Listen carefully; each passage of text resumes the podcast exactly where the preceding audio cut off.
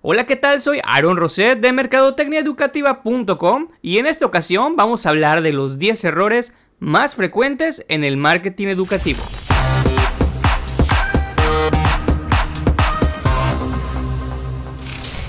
Esta lista de errores aparece en el libro Marketing para instituciones educativas del autor argentino Juan Manuel Manes. Por cierto, un libro muy recomendado que puedes encontrar en la tienda de libros de Google.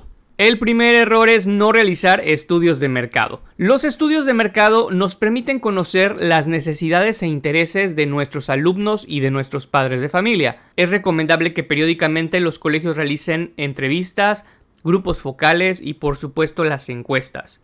Gracias a estas herramientas vamos a poder conocer qué es lo que los usuarios quieren de nuestro servicio y en qué podemos mejorarlo.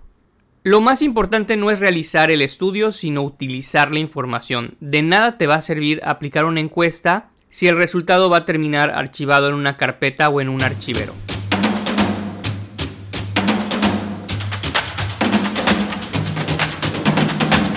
El segundo error es no tener una planificación de marketing. Una escuela que no planea acciones de marketing y promoción pues termina siendo reactiva en vez de proactiva. Cuando los colegios carecen de planeación, siempre acaban copiando lo que hace la competencia y proyectan falta de personalidad y también el estar atrás siempre de los competidores. Como te dije en el capítulo anterior, hay situaciones donde los colegios tenemos que ser reactivos, pero no puede ser esa la constante de cómo trabajes.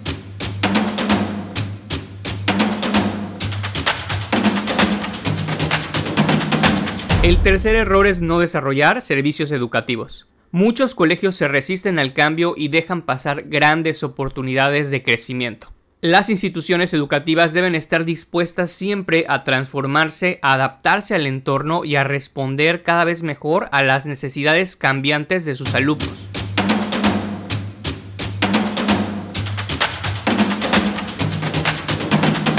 El cuarto error es no saber pedir donaciones o no hacer este trabajo de vinculación que te permita capitalizarte. Parte del éxito de las universidades más importantes en Estados Unidos ha sido el sistema de patrocinios y de donaciones. No todo en esta vida es recibir, también tenemos que otorgar. Por eso es importante que los colegios participen de causas sociales y benéficas. Otra buena manera de obtener donaciones, sobre todo en las universidades, es recurrir a egresados exitosos y hacer un sistema de becas o apoyos patrocinados por estos egresados.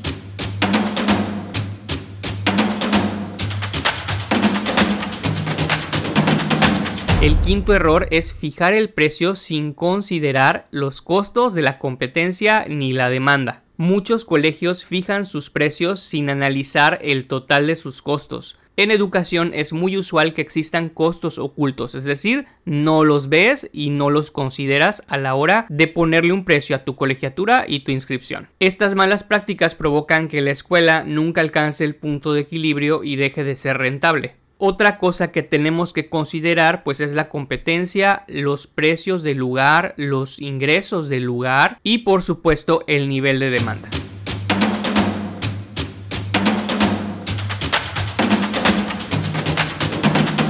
Un sexto error es no desarrollar redes educativas consistentes. Una buena gestión de marketing es aquella que sabe crear alianzas con otros colegios tenemos que competir de forma sana y ética, evitando acciones deshonestas como el robo de alumnos, dar precios por debajo de la oferta del sector o realizar publicidad engañosa.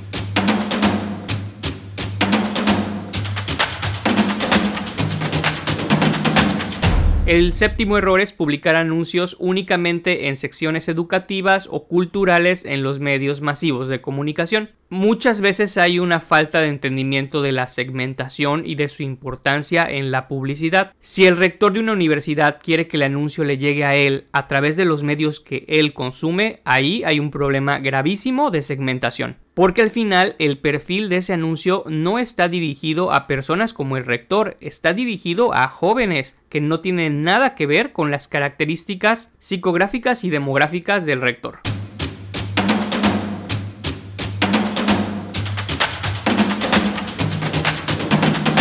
El octavo error es no organizar reuniones informativas. De hecho, acabamos de publicar en el blog de Mercadotecnia Educativa un post de Lorena Bautista muy bueno sobre cómo organizar juntas informativas para universidades y posgrados. Te recomendamos leerlo. Las reuniones informativas o juntas informativas son muy útiles para resolver dudas sobre tu proceso de inscripción, tu plan de estudios, tus becas, intercambios, en fin, cualquier duda que el interesado tenga sobre el servicio puede resolverla en esa reunión de manera directa. También son una forma de que las personas conozcan las instalaciones, entren a los salones, y pues vivan un poquito de la experiencia que tendrían en caso de inscribirse. Recomiendo tener mucha limpieza en los espacios, tener todo muy ordenado, baños limpios por favor, servicio de cafetería, en fin, dar siempre una buena impresión.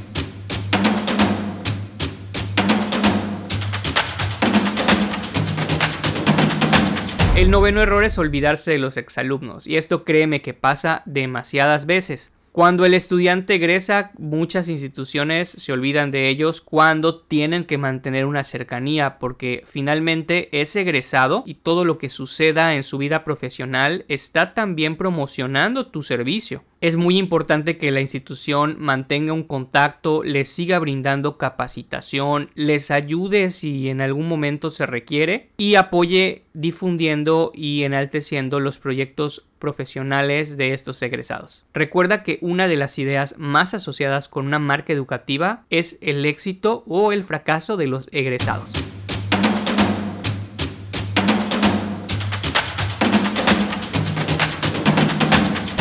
Y nuestro último error es hacer mal el marketing directo. La atención de interesados debe realizarse por personal capacitado para ello, que sea amable, educado, que sepa hablar con propiedad, que no escriba con faltas de ortografía, que tenga amabilidad al redactar un mensaje o un correo, porque este trato hará que el interesado pues sienta confianza hacia nuestra institución. Por el contrario, si el interesado recibe un mensaje mal redactado o una actitud grosera, pensará que nuestro servicio es de baja calidad. Muchas gracias por escucharnos, te invitamos a seguir este podcast y nos escuchamos sin falta el siguiente sábado.